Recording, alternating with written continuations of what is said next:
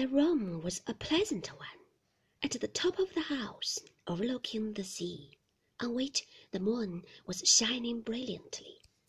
After I had said my prayers and the candle had burnt out,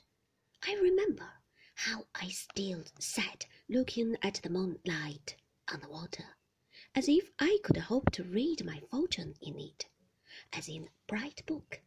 or to see my mother with her child coming from heaven along that shining path to look upon me as she had looked when I last saw her sweet face. I remember how the solemn feeling with which at length I turned my eyes away yielded to the sensation of gratitude and rest which the sight of the white curtained bed,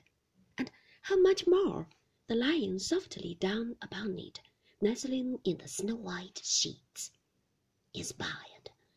I remember how I thought of all the solitary places under the night sky where I had slept, and how I prayed that I never might be the houseless any more, and never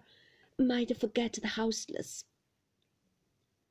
I remember how I seemed to float then down the melancholy glory of that track upon the sea, away into the world of dreams.